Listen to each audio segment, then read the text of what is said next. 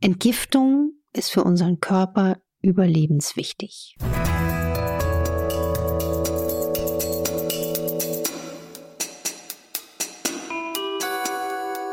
Dr. Anne Fleck, Gesundheit und Ernährung mit Brigitte Leben.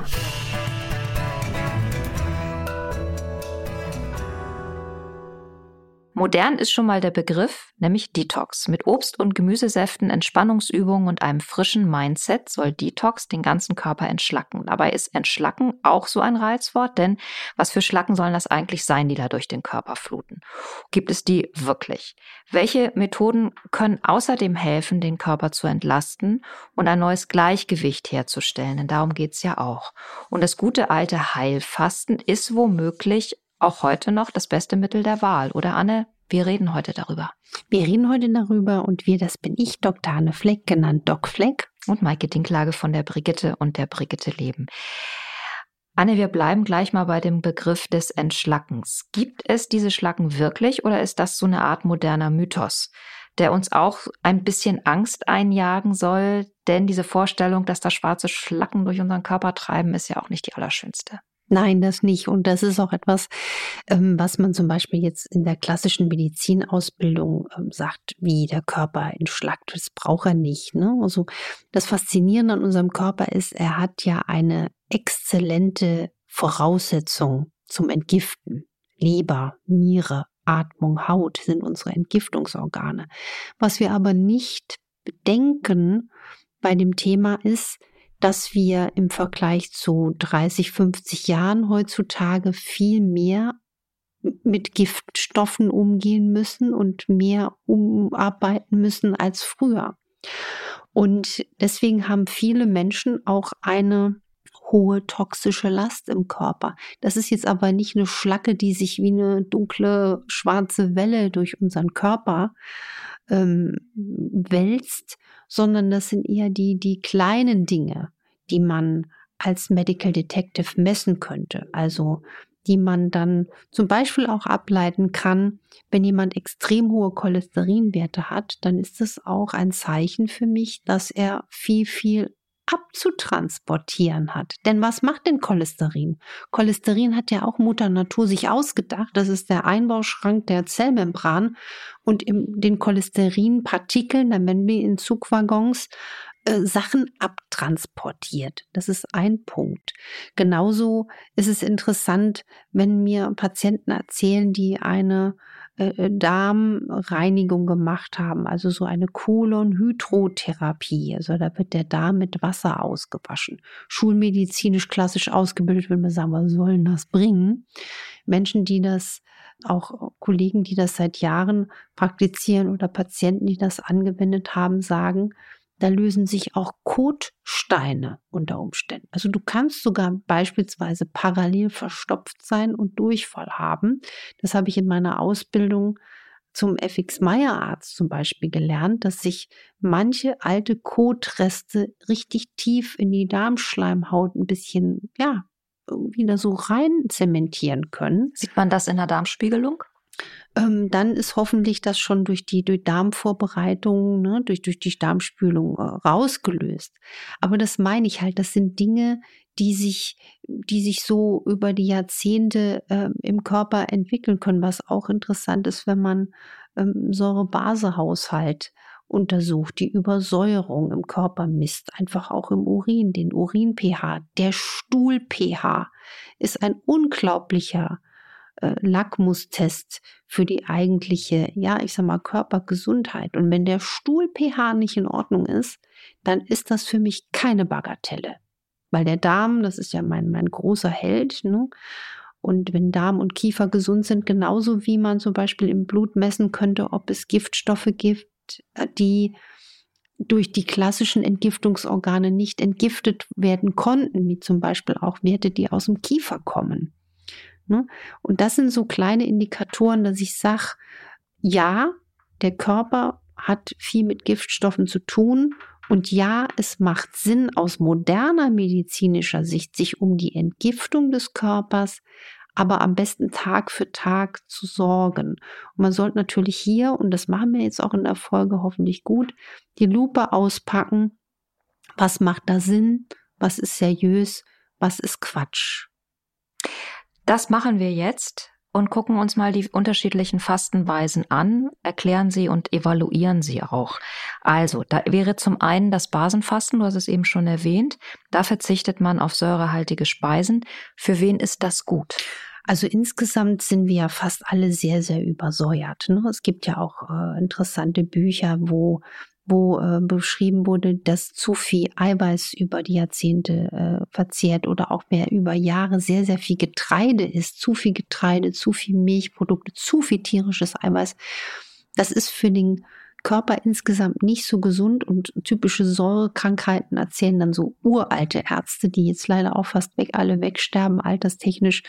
Das ist zum Beispiel auch Arthrose. Arthrose ist auch zum Beispiel wunderbar ähm, auf dem Vormarsch, wenn man chronisch übersäuert ist. Also basenbetontes Essen, Basenfasten ähm, ist gerade für solche Patientengruppen unter Umständen sehr hilfreich. Habe ich einige meiner Patienten, die das äh, gut gemacht haben. Aber das gilt jetzt für alles Fasten. Ob das das klassische Basenfasten ist, also mit einem hohen Gemüseanteil oder auch ähm, Heilfasten. Für nicht wenige Menschen ist Fasten niemals geeignet. Und deswegen darf man niemals diesem immer so, die Masse trampelt einen Pfad und man trampelt hinterher. Nee, Gehirn bitte einschalten. Es gilt auch für diese Frage. Man muss auch fastentauglich sein. Wie merke ich, ob ich fastentauglich und bin? So zum Beispiel wichtig ist, hat man einen schweren Diabetes, dann scheidet das Fasten schon mal aus. Zum anderen ist man stark untergewichtig, ist das unter Umständen auch ein Problem. Und Heilfasten oder überhaupt jede Art von Fasten, wenn Menschen unter Migräne, Reflux und Neigung zu Gallensteinen neigen, ist das Fasten kritischer zu bewerten und sollte auch nicht ohne eine ärztliche Begleitung unter einer fastenärztlichen, wenn umgesetzt werden oder auch nur wenig. Ne? Es gibt ja auch mal die Chance, vielleicht so zwei, drei Tage Fasten zu machen. Da gibt es ja auch sogar äh, sinnvolle Ansätze und vom Charakter des Fastens, wenn man jetzt zum Beispiel auch auf schwerere Erkrankungen schaut, wie entzündliche Erkrankungen, da hat sich wirklich, wenn man Fasten geeignet ist, das Heilfasten bewährt, das klassische nach Buchinger. Ne? Das sind 250 Kalorien am Tag, dünne Suppen, Tee, Wasser, sowas ist da erlaubt. Und das würdest du auch empfehlen? Das ist, ähm, das ist für nicht jedermann empfehlenswert und das sollte man auch wirklich dann nur zeitlich begrenzt machen, fünf bis zehn Tage unter ärztlicher Anleitung. Es gibt auch Heilfastenvarianten, wo man dann die kalorische Menge auf 600 Kilokalorien pro Tag erhöht. Und A und O ist natürlich, dass man dann vor so einer Fastenintervention den Darm auch ausreinigt, ne? zum Beispiel mit Klaubersalz. Weil das ist auch das Thema bei der Darmsanierung. Es bringt auch nichts, irgendwie jetzt da wild Probiotika einzupflanzen, die auch viel Geld kosten. Der Darm muss eigentlich vorbereitet sein. Das ist das A und O. Aber der Effekt des Heilfastens ist insofern bemerkenswert, weil der Darm zur Ruhe kommt, kann sich das Immunsystem unglaublich regenerieren. Also es kann ganz viel Kraft für Reparatur in dem Körper eingesetzt werden. Kraft, die eigentlich sonst in der Verdauung abgeschöpft wird. Das Fasten hat ja traditionell gesehen auch so eine spirituelle Ebene. Das heißt, es soll damit eigentlich auch eine Art von seelischer Reinigung einhergehen. Siehst du das so? Ja, ja, deswegen hat Fasten ja auch in den großen Religionen der Welt eine feste Tradition. Ne? Ich habe jetzt noch nie eine längere Fastenzeit, in dem Sinne richtige klassische Fastenkunst gemacht. Ich bin so ein, so ein, so ein dünnes Handtuch und mein Kreislauf. Ich finde, das merkt auch jeder für sich, ob wirklich ein Fastenweg zu jemandem passt.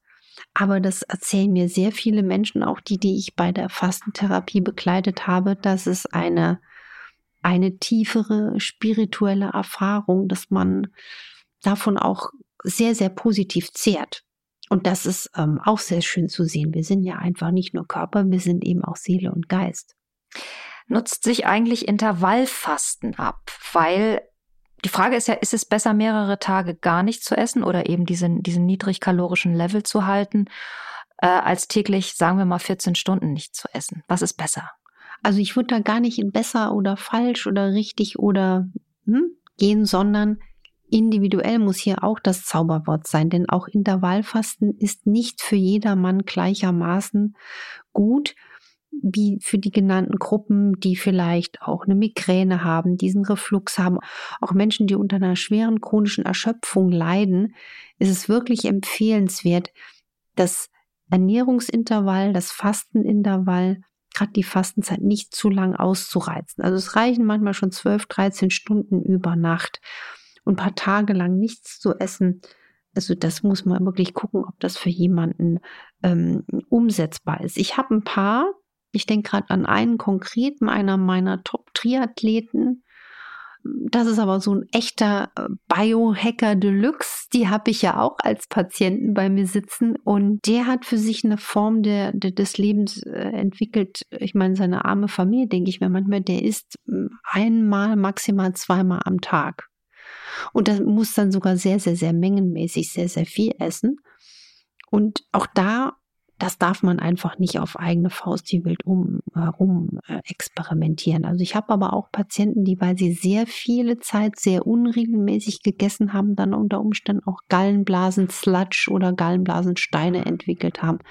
Also da macht es einfach auch Sinn, vorher mal zu schauen, die Leber zu untersuchen und jemanden dann solide zu beraten. Eine Hörerin sagt, sie fastet 16, 8, also sie fastet 16 Stunden jeden Tag und isst an 8 Stunden oder innerhalb von 8 Stunden und würde gern, um den Stoffwechsel anzuregen, morgens ihren Tag mit warmem Zitronenwasser beginnen. Also weit bevor, äh, also sozusagen innerhalb ihrer 16 Stunden Fastenzeit unterbricht das die Autophagie, also den positiven Effekt, den ja Fasten hat. Also die Autophagie ist ja ein Faszinosum, wurde ja die Entdeckung mit dem Nobelpreis äh, kürzlich ausgezeichnet. Das heißt, der Körper frisst den eigenen Zellschrott auf und die Autophagie kann nur quasi wie so eine tolle Putzkolonne durch den Körper wedeln und den ganzen Zellschrott wegputzen, wenn man den Blutzucker nicht reizt. Und da Wasser mit ein bisschen Zitronensaft jetzt nicht den großen Blutzuckereffekt hat, denke ich, das macht auch auf den heilenden Effekt der Autophagie wenig. Noch besser ist es, um, ohne Zitronensaft zu arbeiten. Eine Hörerin fragt sich noch, kann man Intervallfasten und gleichzeitig Muskel aufbauen? Denn das möchte sie gerne. Also sie macht ganz viel Training und ihr Trainer sagt, isst mal ordentlich Eiweiß, das bringt Muskeln. Gleichzeitig fastet sie halt regelmäßig und jeden Tag, viele, viele Stunden und fragt sich, ob das nun dem Muskelaufbau zuträglich ist. Das ist eine spannende Frage, weil eigentlich ist in der Fastenzeit ja auch unser Muskel quasi wie so eine Art Nährstoffdepot, aus dem sich der Körper zehrt und ernährt. Und äh, deswegen nimmt auch die Muskelmasse ab. Ich weiß aber, dass es gerade interessante Studien gibt, die sind aber, glaube ich, gerade noch mittendrin dass man guckt, wie ist denn die Qualität des Muskels. Also man geht im Moment, von dem, was ich als Zwischenergebnis mitbekommen habe, davon aus, dass die Muskelmasse zwar geringer wird, aber die Qualität des Muskels nicht leidet. Und das wäre eine interessante Botschaft. Also wenn es da Neuigkeiten zu gibt, lasse ich die hier gern zu vermelden. Was ich nur aber ganz wichtig finde, Entgiftung ist ja auch schon mal anregbar durch dieses Intervallfasten, das Richtige für sich finden. Aber man kann die körpereigene Entgiftung auch durch so wenige gute Rituale verbessern. Und da bin ich ja auch ein Fan von, ja, wirklich kein Geheimnis von Löwenzahntee, der die Leber als stärkste Kraft der Entgiftung anregt, von Brennnesseltee zum Beispiel, der der Niere hilft. Die Niere hilft ja auch, die Giftstoffe, gerade die über Nacht von der Leber abgebaut werden, dann auszuscheiden. Auch ein Leberwickel. Man kann sich ja auch mal abends, wenn man eine Sendung schaut oder einen Podcast hört, eine kleine Wärmflasche auf die Leber legen, die die Leberentgiftung anzuregen. Und man sollte auch seine Atmungsorgane frei halten, die Nase, dass die gut Luft kriegt, dass wir einfach Giftstoffe besser atmen können. Aber das große Thema, was auch ist, wir sollten auch immer hinterfragen, was schmieren wir uns den ganzen Tag oder überhaupt auf die Haut. Ich meine, die Haut hat Quadratmeter Fläche. Und wenn man weiß, dass schon eine quasi kirschkerngroße Menge von Creme ne, also Hormonersatztherapie über Creme, den gesamten Hormonspiegel beeinflusst, dann muss man sich gedanklich einfach mal vorstellen, wenn man sich händeweise, literweise Cremes auf die Haut ja, tut. Tut. Ich wollte jetzt nicht sagen schmiert, wie ein Brot schmieren. Ähm, das muss der Körper auch alles loswerden. Hier möchte ich einen Impuls setzen, dass man das hinterfragt. Was sind das für Qualitäten? Also da ist je natürlicher, umso besser. Vielen Dank, Anne. Das war aufschlussreich, glaube ich, für uns alle, die wir uns mit diesem Thema beschäftigen.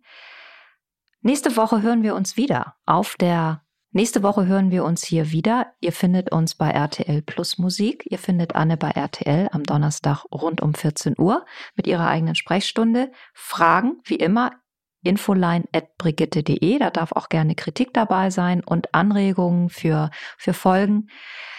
Wir nehmen genau das wieder auf. Und zwar in der nächsten Folge, da machen wir wieder Wundertüte. Für uns immer Folgen, die uns auch sehr, sehr viel Spaß machen, weil sie zeigen, wie eng ihr gedanklich bei uns seid und versucht nachzuvollziehen und für euch umzusetzen, die vielen guten Tipps, die Anne hier gibt. Und es ergeben sich immer Fragen, ist völlig klar und genau denen horchen wir nach. Also, habt eine schöne Woche und macht was draus. Sage heute mal ich. Bis dann. Tschüss. Tschüss.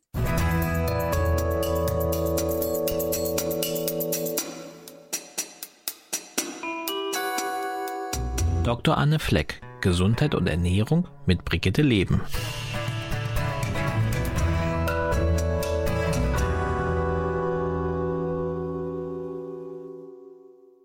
Dieser Podcast ist eine Produktion der Audio Alliance.